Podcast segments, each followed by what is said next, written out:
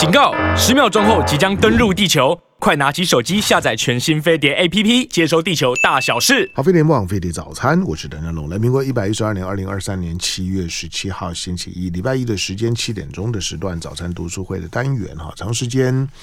那我会希望呢，在七点钟的时段呢，能够能够每个星期呢挑一本书，那或者能够邀一个很棒的作者，能够来到呢节目当中呢，跟大家呢分享一些呃出版品啊、知识的精华。好，那最近呢这一年的时间呢，每个月的每个月会有一次呢，是是台大的中文系的教授蔡冰冰老师，那为大家呢解导读呢庄子。好，那另外的另外的三周的时间呢，基本上面呢，我就会呢自己去选书。好，今天呢挑的这本书呢，你乍乍听之下呢，你会你你可能会觉得，嗯，这个应该应该亲和力很很够啊。这个这本书呢在谈咖啡，书名呢叫《咖啡帝国》。不过你看它的副标题之后呢，它基本上呢是在是在讲讲咖啡的发展史。好，那这本叫《咖啡帝国》的帝国的书呢，它的副标题呢，《劳动剥削与资本主义：一部全球贸易下的咖啡上瘾史》。对了，就咖啡成为我们日常的饮品啊，比如说，比如说早上的时间，我我我也公开讲过，我我是一个不喝白开水的人，我喝的饮料会进到我肚子里面呢，一定是有颜色的。那要不然就咖啡，要不然就就就是茶。我即使半夜啊。我宁可喝咖啡跟跟茶，我都我都不会喝白开水，而且它不影响我我睡眠。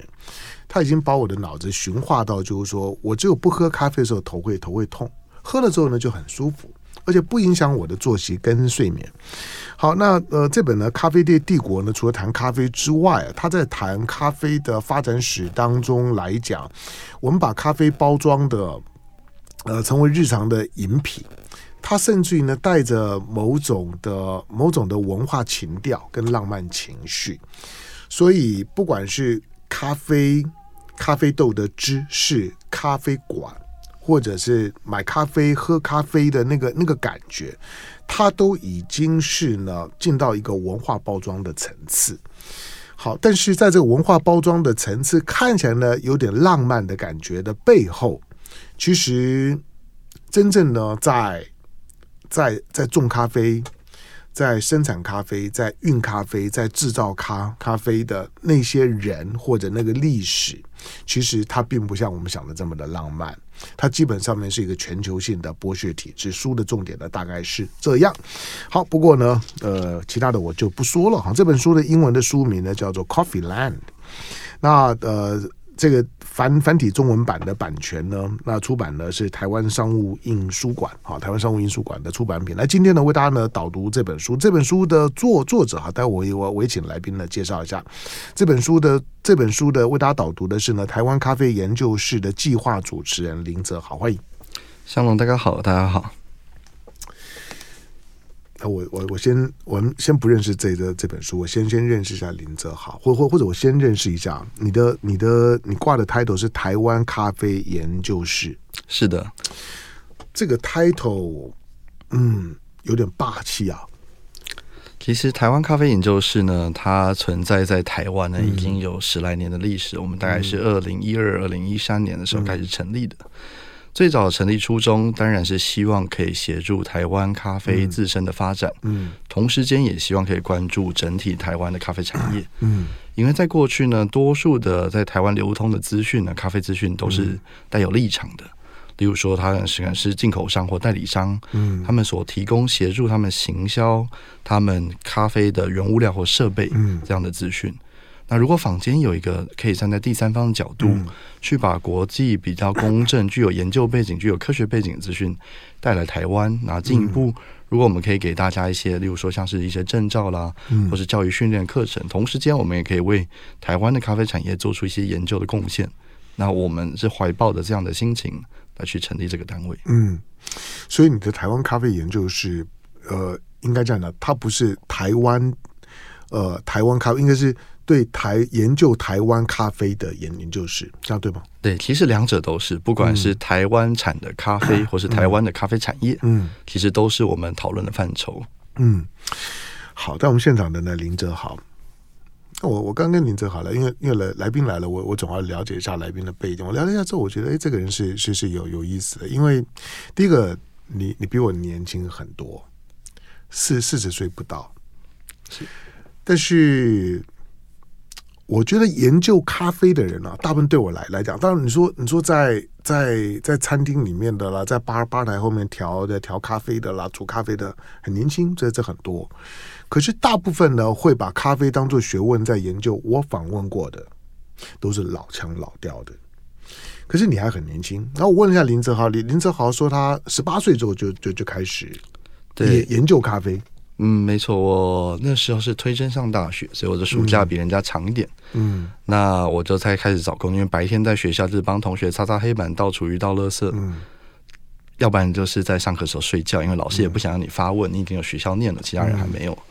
所以我就在下课的时候就去咖啡馆工作。那我运气很好，我那时候工作的是台北的湛炉咖啡，嗯嗯，算是在当时老老咖啡店了。对，而且在当时有做自家烘焙的咖啡馆，其实非常非常稀少。嗯，现在台湾的自家烘焙咖咖啡馆可能是全世界密度最高的了。嗯，可是，在当时整个台湾可能就那三四十家左右而已。嗯，那我在那边后来还学到了烘焙跟杯测。嗯，所以这个经历对我来讲影响非常巨大。嗯，加上我自己本身学的，我在大学学的是园艺系。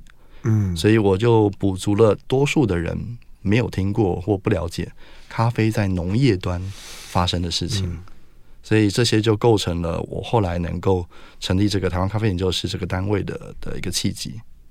我再问你，就是你你是推甄上园艺系？对，所以园艺系是你是你选的？对，那是我第一志愿。为什么？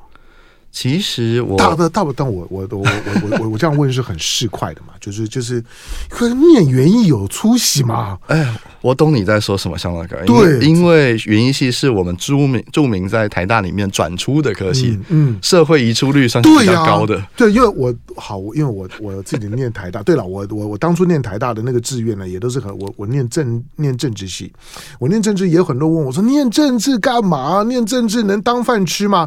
那我想，那你。你是用推甄上台大园艺，那这个就更诡异了。那一定更多人问你啊，你你你干嘛选园艺呢？我如果从另外角度来讲，园艺是农学院里面可以说是管理学，嗯、而且精致化、高单价产出的一个科系。从这个角度切入，嗯，会不会觉得园艺系好像价值跟人家不太一样？嗯，我是现在了。不过当然了，就是很多人还是在过程之中决定转到别的科系去了。嗯对，那那你你选园艺系是因为你对园艺的有特别的感觉吗？我那时候是看中园艺在空间上面的领域，因为我们讨论到空间的提供跟设计。嗯，台大的园艺跟景观是合并的，以前叫做园艺学系，嗯、后来叫做园艺及景观学系。没错。嗯，那空间的营造呢？讨论到空间营造，其实最好的学系呢，其实就是我们园艺系。嗯。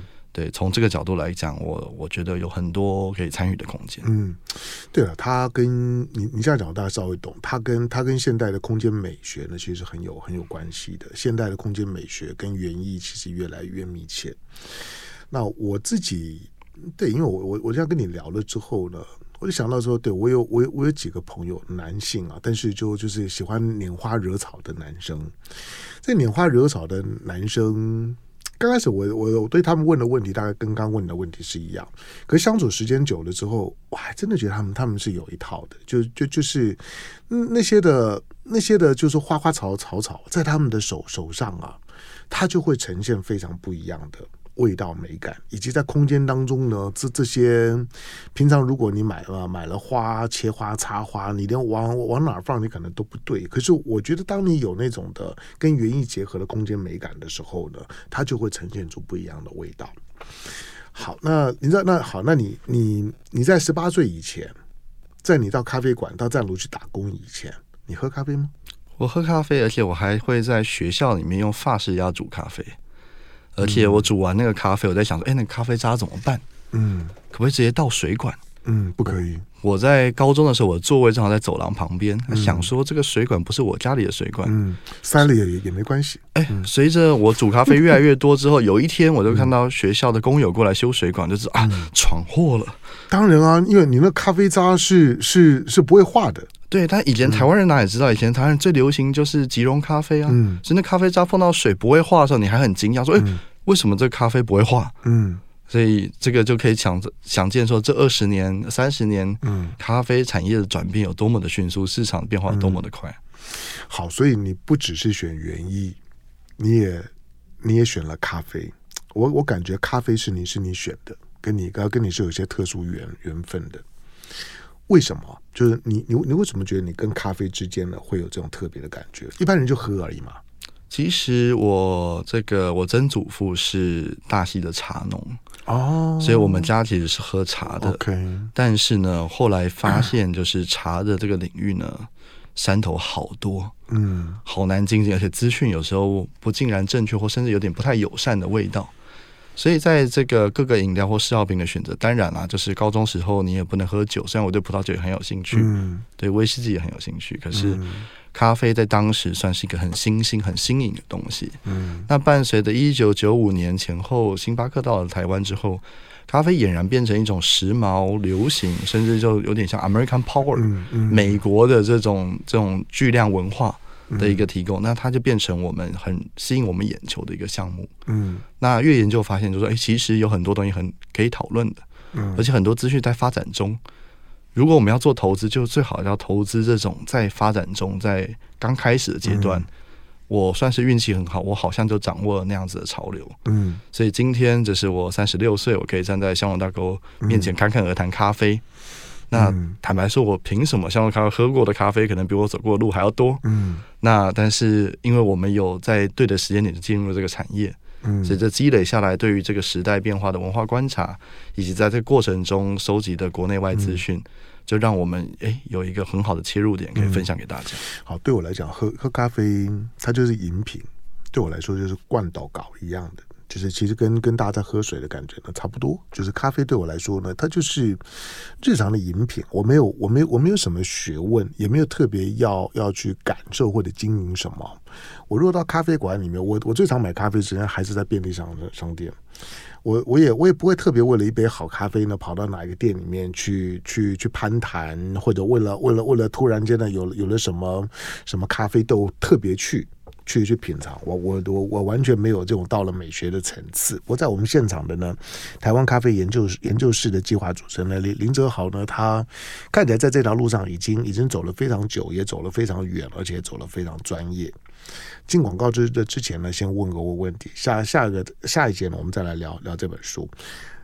作为台湾咖啡研究室，你刚刚提到就是说，台湾开始有人种咖啡了。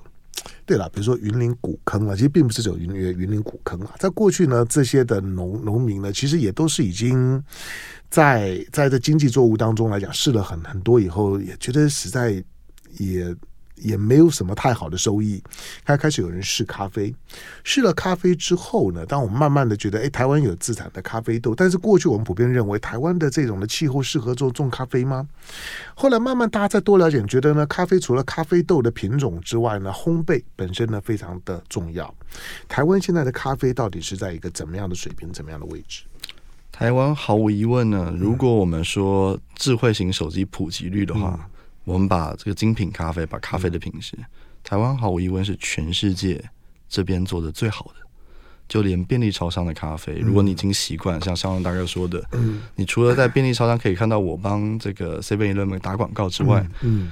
你喝完那个咖啡，你再去欧洲去喝咖啡，嗯、你会发现很多咖啡其实你喝不太习惯，嗯。那其实这代表说，我们基础的消费，便利超商提供的咖啡，其实就有相当高的品质，相当新鲜的烘焙，新鲜的研磨。我也觉得，那这个东西就代表了我们基础品质是这样。那那些独立的咖啡馆，嗯，为什么它一杯要卖便利超商五倍、十倍的价格？嗯，就代表它承载的文化，而且他们还活得下去，嗯，还做得很开心，嗯。那那这就代表说，我们的消费文化其实已经远远超过于欧美、日本。跟这个我们所有我们会从常常拿来做类比，或拿来做样板的这些消费国家，嗯，所以我们听到一些台湾的年轻人，然后参加一些一些咖啡的比赛啦，拿到拿到拿到金牌啊，这个呢是当之无愧的。台湾在咖啡产业跟咖啡的消费行为上面来讲，其实已经已经走在呢这个世界非常前端的意意思。好，在我们现场的呢，台湾咖啡研究室的计划主持人呢林哲豪，因为我要让大家知道一下呢，林哲豪平常。在这干嘛？要不然你会觉得年轻人嘛，对咖啡能懂啥呢？好，不过呢，大家你刚跟林泽豪呢听他聊了之后，大家就知道，好，他对咖咖啡呢显然是情有独钟的哈，所以他在咖啡的领域里面呢走得非常久，从很年轻呢就开始，而且走得非常深，也走得非常好。好，所以呢，请呢林泽豪呢为大家呢导读这本呢台湾商务印书馆呢刚出版的这这这本书《咖啡帝国》。但是你讲咖啡咖啡帝国后面加上“帝国”两个字呢，你就知道他在讲一个就是说呢咖啡的产业。的全球化的这个运作的模式，这些的模式背后啊，就像我们过去看的电影《血钻石》一样。我告诉你，只要是这种全球化运作的，你要说它加个“血”字，大概也都不困难。你要说它是血咖啡、血叉叉，大概都 OK 的。好，所以这本呢《咖啡帝国》的书呢，作呃作者呢奥古斯丁·塞奇维克。好，那呃。他的这个副标题呢，《劳动剥削与资本主义：一部全球贸易下的咖啡上瘾史》。来进广告，回头之后呢，请林志豪为大家导读这本书。好，飞碟墨尔飞碟早餐，我是谭家龙。来，今天礼拜一的时间，早餐读书会的单元呢，我请了台湾咖啡研究室的计划主持人的林哲豪呢，来为大家导读这本呢《咖啡帝国》。好，那只要来这这这本《咖啡帝国》，来，我们先介绍一下作作者好了，因为。市面上面有关于咖啡的咖啡的书很多，当然是介绍你怎么怎么买咖啡啦，怎么烘焙咖啡啦，怎么泡咖啡，怎么喝喝咖啡啦。大部分呢都是一种的商业情调的贩卖。但是从产业史的角度来讲，写也不是没有。我过去呢也介绍过。但是这本书以你对咖啡的研究来讲，这本书呢有什么特别的地方呢？值得你为它导读？这本书其实非常有意思哈，就是如果你阅读这本书，你就知道说，其实过去台湾一直很重视重理工轻文商，轻轻特别是轻文呐，嗯，这个是一个很可惜的事情，因为它切入点是一个很宏观的大格局。他用一个小故事去串整个咖啡产业的这个产业变化以及全球经济的流动的现实。某种程度来讲，呃，在台湾的我们都算是这个世界上资本主义的受益者，这样说是不为过的。那其实我们现在喝到咖啡也是台湾，呃，如同我们上一节说的，便利超商就有很高品质的咖啡。这件事情在全世界基本上都是不太可能的事情。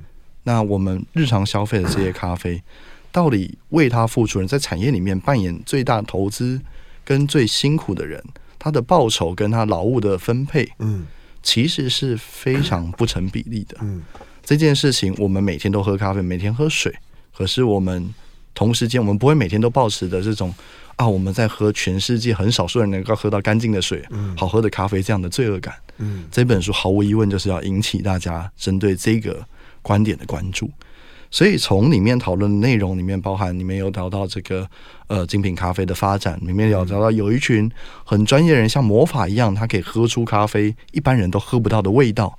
像这些事情呢，其实这个台湾呢，在台湾基本上都是常态。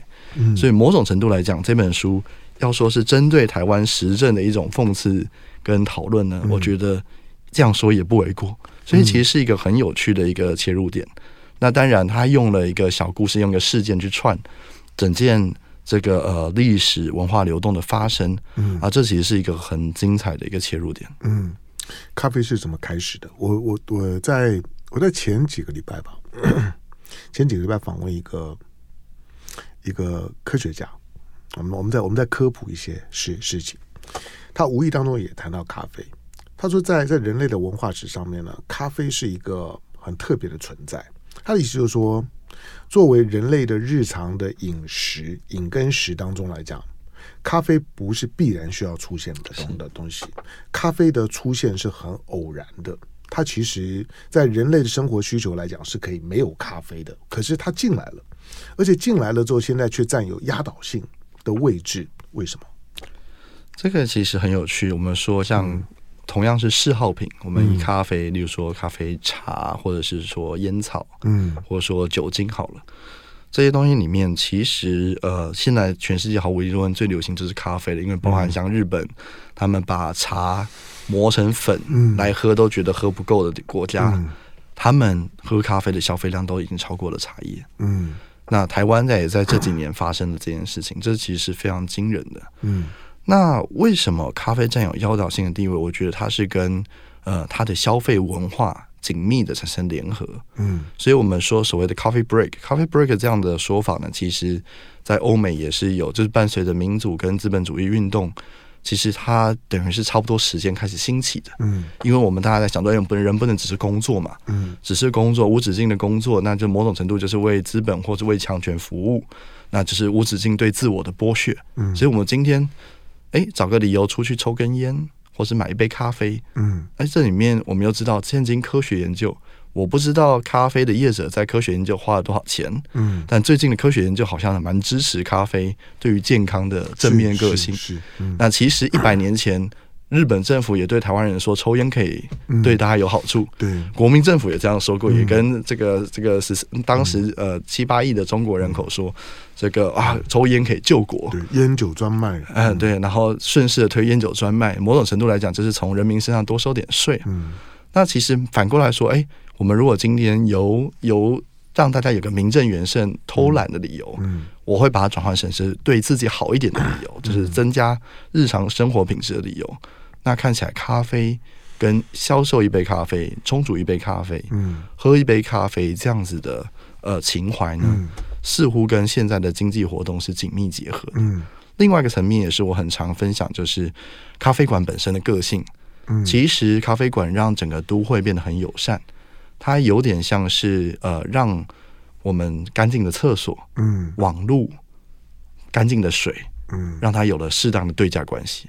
所以不像过去好像都要由政府提供这些东西，嗯，那你还会嫌政府打扫不干净，那还嫌政府的网络怎么连不上，嗯，诶，今天都有了对价款，你会买一杯咖啡去取得这些服务，但是你不会去嫌说，哎。为什么这杯咖啡那么贵？嗯，因为买之前你就已经决定了你要花这个钱。嗯，所以这是一个呃咖啡本身个性的优势。某种程度来讲，现今世代的咖啡馆取代了过去所谓的什么社区邻里活动中心，嗯、取代了某种程度一些，例如例如说宗庙或者是庙宇，嗯、或甚至要取代了教堂这样的功能也不为过。嗯、它让这个东西变得没有那么遥远，变得很接近，嗯、接近庶民，接近一般人，或者接近游客。而这个语汇呢？目前在全世界看起来语汇是相通的。嗯，对，就是现在的现在的咖啡馆，这样除了可能不能让你睡觉过夜之外啊，你在那边要打发一天的时间啊，大家都可以办办得到。对，只要你脸皮够厚，你要待多久都没有问题。你点个咖啡，你要坐着，你要看影片，你要你要接电源，他多半也不管你了，反正插插头就在那儿。虽然那个商业用用电呢是有点贵，但是基本上呢，这都已经成为现在呢咖啡馆的标准配配备。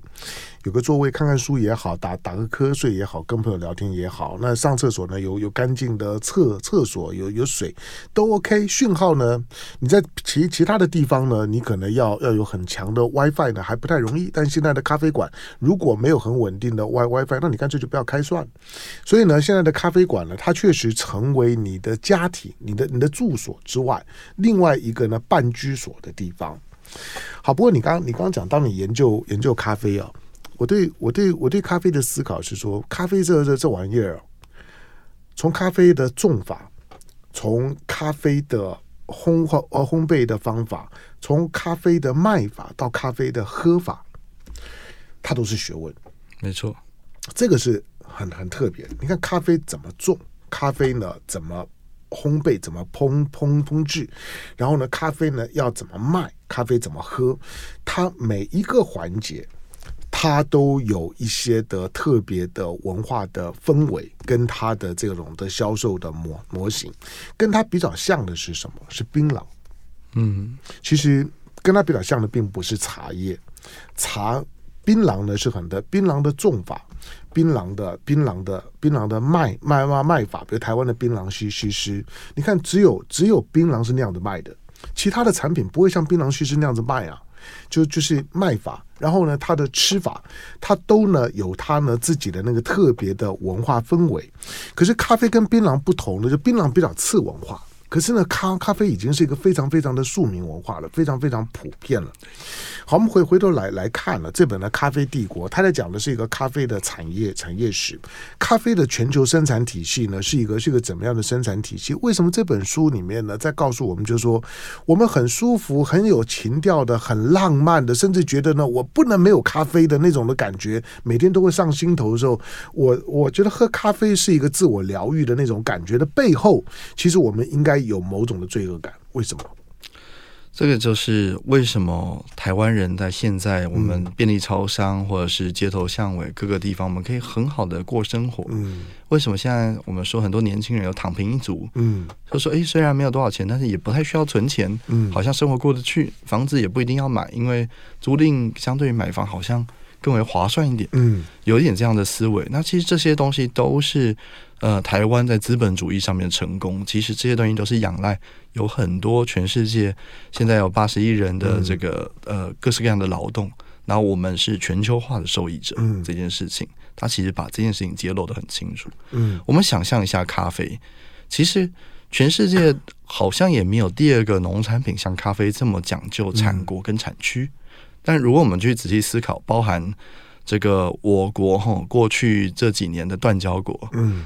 这些中美洲的产区几乎都是咖啡产区，都是咖啡产国。嗯、那为什么要跟这个我国中华民国建交？嗯，那就是因为他们缺预算嘛。嗯，他们很值得我们去协助，所以他们需要我们的协助。他们不管是技术或者资本面，或者是一些基本的社会民生面。嗯、那这些咖啡产国呢，过去你可能从来没有听过，可是你到咖啡馆都看得到。嗯，那你都会发现说这些瓜地马拉。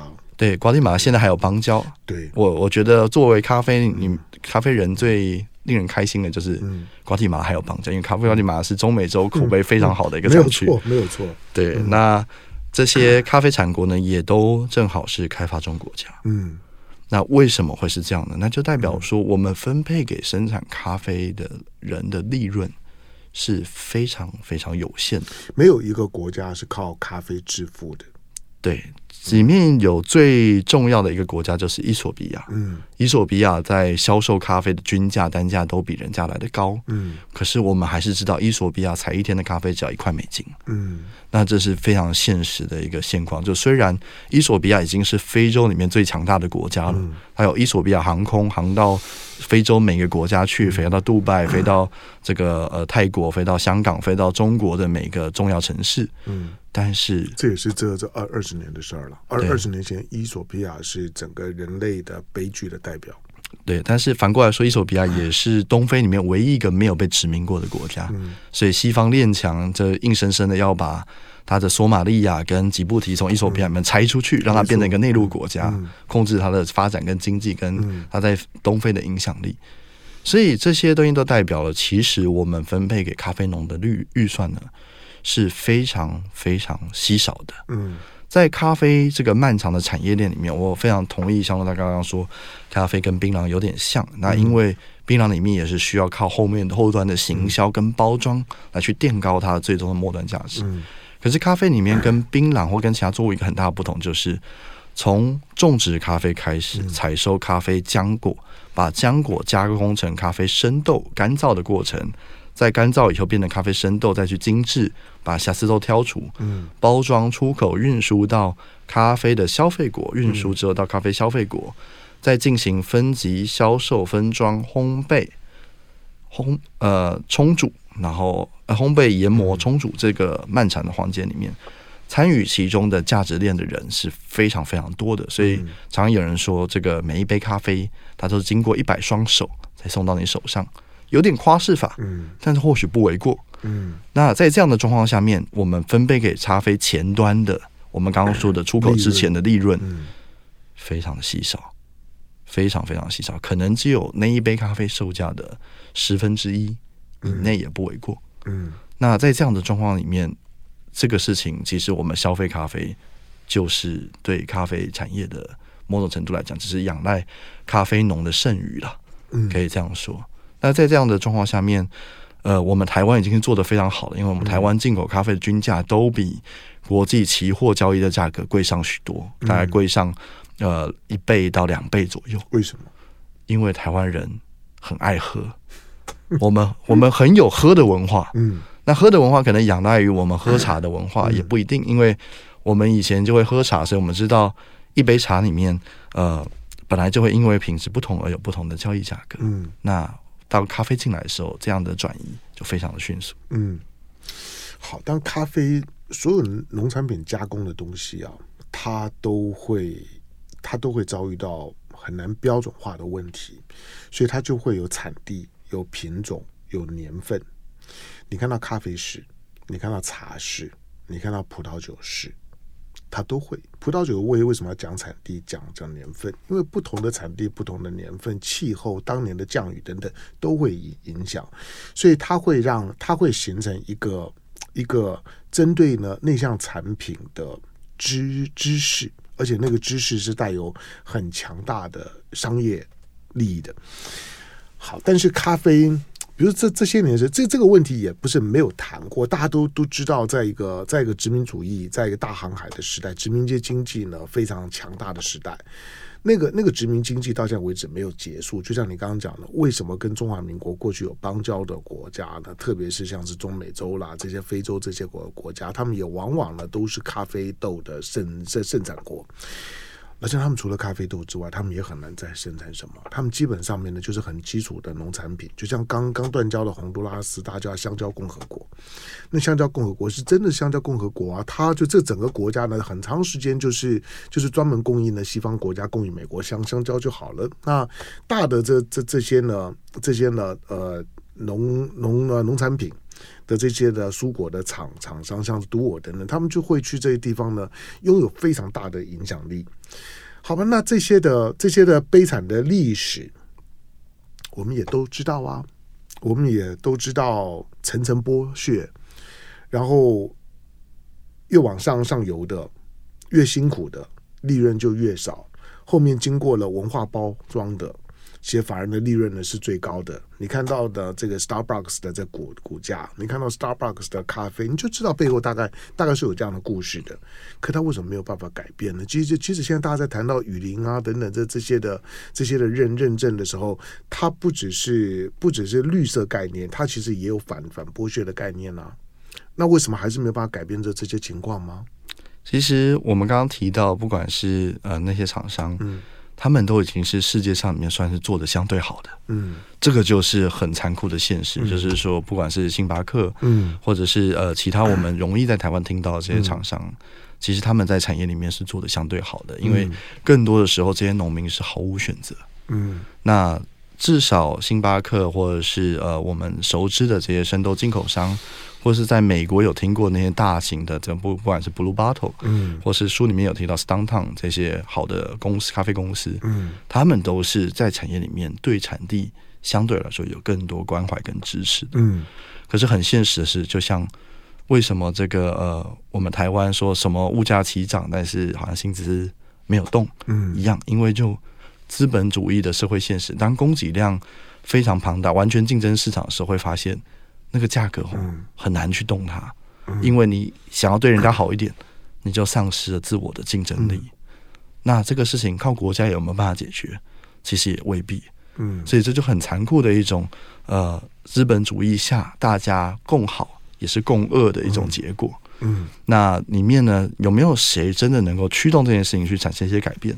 我们刚刚说的，哎，在那边把咖啡行销的很厉害，然后。能够发掘它独特价值，一杯可以卖上更高价格这些人，其实我们好像一方面说这些人他们过着非常奢侈糜烂的生活，可是这些人其实，在社会关怀跟在产地的支持里面，嗯，他反而发挥了最大的作用，嗯，因为他开了一扇门，让中美洲有些咖啡农，如果愿意投资自己或愿意更努力的人，他可以挑战不一样的生活的可能性。我们常常说的，例如说。像台湾大学，台湾大学，如果我们去做调查，我们发现，呃，台北虽然只占全台湾人口大约五分之一到六分之一，嗯、可是台湾大学百分之七十都是来自于台北的学生，嗯、这是某种程度来讲也是一种社会现实，现实也是一种就是资源分配不均的体现。嗯，可是我们发现这个这个状况很难改变，嗯，就是很难靠任何的现有的工具，那我们就马上改变这个状况。嗯，但是我们有没有办法开一扇门？让过去不容易、不容易进到这个系统的人，或是我们有没有改善、改变一下我们判断价值判断的标准？嗯，让这些不被照顾到的农人，他有机会可以突破既有的现实，他有机会有选择。多数的咖啡农，包含刚刚提到洪都拉斯，洪都拉斯国民每十个人，其中就有一个人家里跟咖啡有关系。嗯，所以咖啡产业在里面是扮演很重要的角色。嗯，可是他们选择种植咖啡，并不是他们选择种植咖啡。而是他们只有两个选择：要么工作，要么工作就是种咖啡；要么不工作，就在家里等。他们也未必会饿死，因为可能呃自然资源旁边可能就有一些香蕉树，就有一些东西，你大概也活得下去，但活得不是很美好。嗯，那更不用说什么基础的医疗资源、基础的就学资源、其他的公众社会建设这些东西都是没有的。在多数的咖啡农里面，他们的呃家乡、他们的庄园是没有这样的东西的。好，但这本书它告诉你，就是说，不管从一个历史的大历史的角度来看，或者现在的全球的咖啡生产体系，它仍然是一个剥削体系。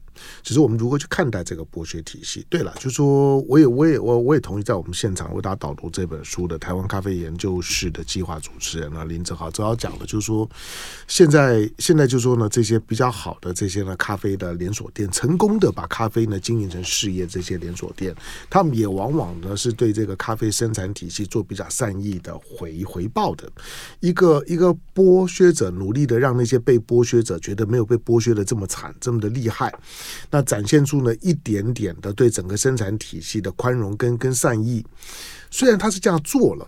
不过，它仍然没有改变了那个呢，那个就是说，咖啡的生产体系当中的剥削跟呢利润的分配呢极端的不平均的本质。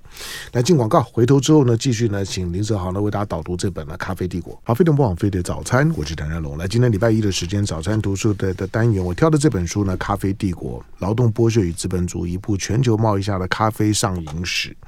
讲的是咖啡史了哈，不过呢，它当然是是呃，如果你你喝咖啡或者呢，你对于产业史呢有有兴趣的，那这本书呢，可能可以让你对于咖啡呢这个已经是全球化的，就是说生产力体系，能够有着更深刻的理解跟掌握。好，那这本书呢，呃，台湾商务印书馆出版。那在我们现场为大家导读这本书的台湾咖啡研究室的计划主持人呢林泽豪，最后一个问题啊。咖啡今天的全球化，它是一个一个生活必须，还是一个文化侵略的结果？我认为，你懂我问问的意意思吗？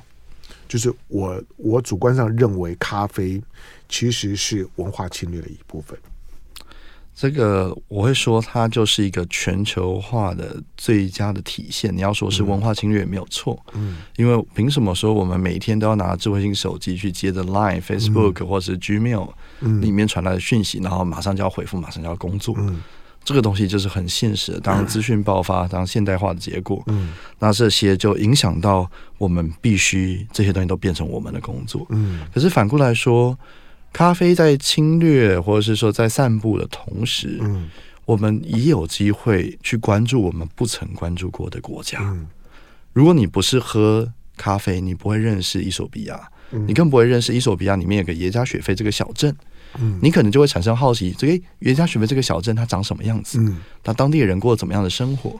我们看着《咖啡帝国》这本书，我们就会想说，诶，萨尔瓦多，萨尔瓦多，我们可能。听到他的时候，要么就是我们国家花了多少钱协助他们做什么事，嗯。嗯、要么再次听到他就是断交。了，刚断交，对，就是刚断交。嗯、那那这个其实，如果你喝咖啡的话，你就知道说，哎，萨尔瓦多其实也有很多高品质的咖啡，嗯，包含就是像是洪都拉斯，洪都拉斯是中美洲呃最大的咖啡产国。嗯、那当然就是在断交之前，嗯、每个月的八号到三十号、三十一号，我们在高铁上面都可以点到洪都拉斯的咖啡，嗯。可是呢，你会发现那咖啡其实品质不怎么样。嗯。可是便利超商的咖啡，或者是像是独立咖啡业者的洪都拉斯的咖啡，诶，那个品质就相当好。嗯。这些东西都会引起到我们对这些国家的好奇，跟这些国家的同理心。嗯。那其实咖啡产业的发展是现在进行式。嗯。包含欧美、包含日本、韩国、包含台湾在内，我们很多事情都是现在在发生的。嗯。所以我要说这本书是把。呃，好像很遥远的世界，好像很遥远的国家跟文化，嗯，好像很遥远的历史，把它拉到你面前，告诉你说，你现在喝的这杯咖啡，就是这些东西的积累，就跟我们在学习咖啡一样。我们学习咖啡，我们会很惊讶于，诶，原来我们学习咖啡可以把我们国中学到的理化科学应用在我们冲煮一杯咖啡、烘焙咖啡身上。其实那些过去学过的科学，并不只是应付考试而已，它是真的能够应用在你的日常生活的科学。那我觉得最重要的是，呃，透过《咖啡帝国》这本书，我们又可以感受到，其实我们在咖啡的散步跟漫步之中，我们发现现在国家的形成，包含所谓的男女平权，包含所谓的资本主义，包含所谓的民主政治，其实都跟咖啡息息相关。那它也同时也揭露了我们现在流行的这几个民主政治资本主义，它有可能产生的弊病跟风险，嗯，在哪里？他把这个东西很丑陋的揭露在你面前，所以这是我很喜欢这本书，呃，值得跟大家讨论的一个很重要的重点。然后它同时也很时髦，他告诉你说，杯测师好像在施展魔法。我告诉你，台湾是全世界杯测师密度最高的地方，嗯。那从透过这一点，其实你就会知道说，哎，为什么街头巷尾的独立咖啡馆可以卖一杯咖啡卖一百五十块，卖三百块钱，卖五百块钱，那个比中这个中南美洲、比非洲很多人一整天的工资都还要高上不少。嗯，那这些东西都是呃赤裸裸的现实。嗯。好，咖啡有时候是一种记忆啦，那个味道的记忆跟周围的场景，跟你当时的心情呢会有关。好，所以我在节目当中讲过，说我这辈子喝过呢最好喝的一杯一口咖啡呢，是我在北非的。北非的摩洛哥在自助旅行的时候，在那个沙漠边缘的一个小小咖啡馆，不起眼的小啡咖啡馆，看着就当地人开的。在当时面面面对着前面的沙漠的时候，他为我他为我冲的那一小杯的咖啡，那小杯的咖啡不知道为什么那个味道到现在为止一直都在我的记忆里面。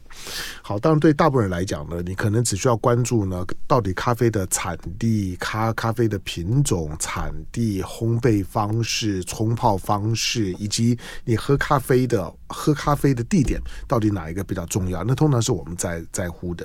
不过呢，当它已经是一个全球产业，而且坦白讲。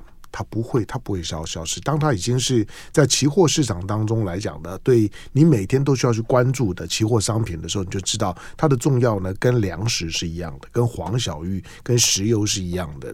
能够成为期货商品的，基本上面都具备这样的特性。好，那可以呢，多多认识咖啡，好，当做呢，就是说呢，知这知识的可以补充的知识点。这本书呢，《咖啡帝国：劳动剥削与资本主义》，一部全球贸易下的咖啡上瘾史。不管。你上瘾没没有？那可以呢，多了解一下呢。你每天喝下去的东西呢，到底是怎么炼成的？到你的嘴巴里面。书呢是台湾商务印书馆出版，哈，你可以呢可以在市面上面，也可以呢在在网络上面呢订得到，买买得到。感谢今天到我们现场为大家导读这本书的台湾咖啡研究室的计划主持人林哲豪，感谢哲豪，谢谢。